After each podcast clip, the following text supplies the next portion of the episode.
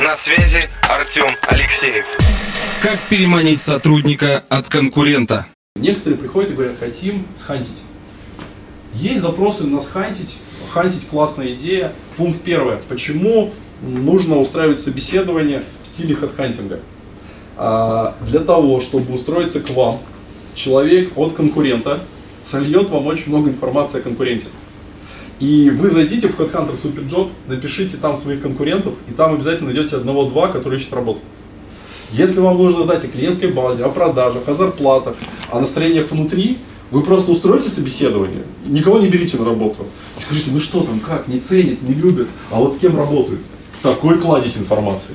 Потом страшно, конечно, его к себе на работу брать, но много чего вы узнаете.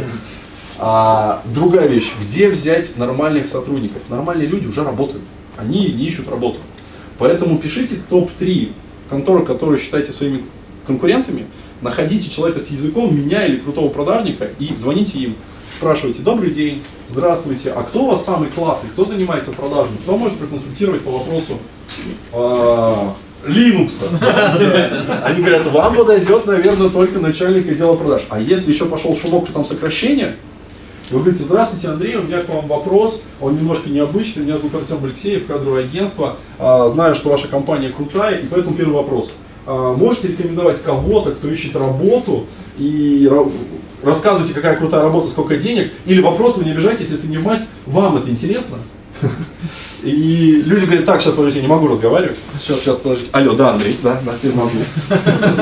И вы говорите, ну я, в принципе, вижу, интерес есть, давайте встретимся на нейтральной территории, все, и там уже нужно смотреть, его подвербовывать. Если он вменяемый, я думаю, все, можно показать уже заказчику, да? Вот, и говорю, у него, скорее всего, вот такие интересы, будем вот так вот закрывать. И, соответственно, показывайте боссу, и босс его уже дожимает, ну, властно, влиятельно, хорошо. А, другая вещь, вы находитесь на семинаре, на тренинге. Идите на двухдневный тренинг, откуда хотите схантить. И находите самого говорливого, самого толкового, который вам нравится. Подходите и говорите, привет, ты классный. Последнее такое мероприятие, оно было в Москве, человека перекупили в другой город, в маленький региональный, на зарплату в три раза больше. Парень классно говорил, правильно все в разрезе, подошел, подошел собственник и говорит, слушай, сколько сейчас зарабатываешь? Говорит, я зарабатываю 100 тысяч рублей. Он говорит, хочешь 150? Он говорит, всегда хотел у вас жить. Человек тебе работает 6 дней в неделю, 12 часов в день, счастлив, и человек просто съездил, ну, поучиться, ну, тренинг так себе, а директора себе нашел.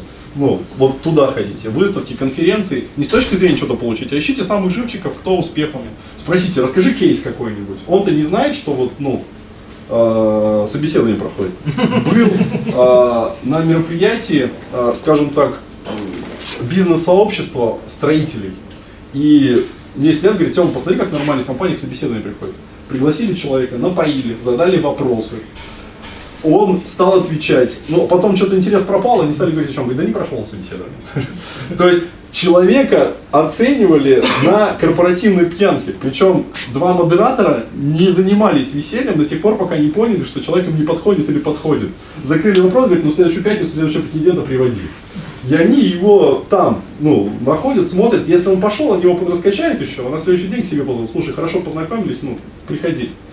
А, минусы хедхантинга есть, есть и плюсы. Плюсы, вы сразу берете эффективного специалиста, у него сразу есть база, он сразу начнет работать. Минусы, он стоит других денег. Если у вас параллельно есть отдел продаж, то он может вести себя по-другому. Он может вас шантажировать, у вас ловушка вклада с ним. С ним более партнерские, более крутые отношения, чем с рядовыми сотрудниками. Все это не понимают. Иногда он может не оправдать доверие, и тогда отдел продаж ваш скажет, ай-яй-яй, сколько ты ему платил, результаты какие, а мы-то троем столько денег не получаем. И все. Поэтому вот как-то его отдельно, ну, на, вот, на других условиях, более партнерских. А, смотрите, а теперь, собственно, вы этих сотрудников забрали, оценили, срезали, как я тоже расскажу. И первая вещь, я бы хотел сказать, вы подумайте еще раз, оно вам надо, потому что сначала будет еще хуже. Хорошо будет потом и не гарантированно. Первая вещь. Если вам нужен один сотрудник в штат, сколько вам нужно взять на испытательный срок? Два-три. Если вам нужно, чтобы у вас было пять сотрудников, то хотя бы 8 возьмите, Потому что те, на кого вы ставите ставки, они свалят. Останутся те люди, которые вам не нравятся. Другая вещь. Те, которые должны были выстрелить, они не смогут продавать. Те, которые заикались и нервничали, а, они окажутся бодрячками. Те, которые не проявились, они вот начнут работать. И поэтому я очень боюсь трудовых договоров наших, потому что там вы всегда не правы. Я очень боюсь испытательных сроков, потому что по закону вы должны объяснить, почему человек не прошел испытательный срок. Есть классная штука, не верьте мне. Только не спрашивайте у своего юриста. У вашего юриста задача напугать вас, что все не так и нужно по проверенному договорчику. Идите к пройдохам, которые вот на аутсорсе работают.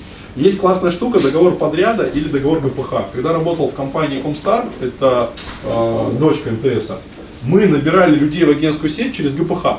Что такое ГПХ? Вы, например, нанимаете копателя канала. Вы что, к себе в штат не берете? Ну, вы же ему в трудовую печать не ставите. Но отношения, если с ним хотите регламентировать, вы прописываете вот такие-то работы, а, работаем с тобой месяц. Еще раз скажу, если больше двух-трех месяцев налоговая спросит, у вас, по ходу дела, трудовые отношения. Ну так-то. А если на месяц, то нормально пойдет оно. Ну, и по договору ГПХ вы должны закрыть подряд и отдать деньги. И не объяснять, почему подряд закрыли.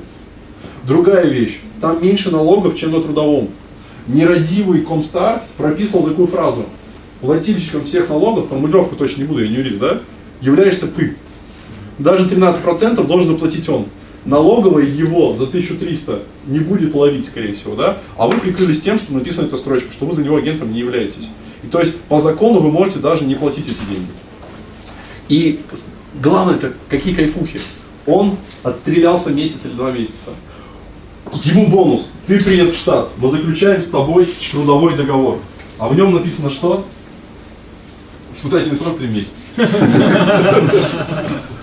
И вот у вас на тестирование сотрудника есть уже 5 месяцев, а не 2 и не 3. И потом он принят в штат, это уже определенная ступень, определенная печать.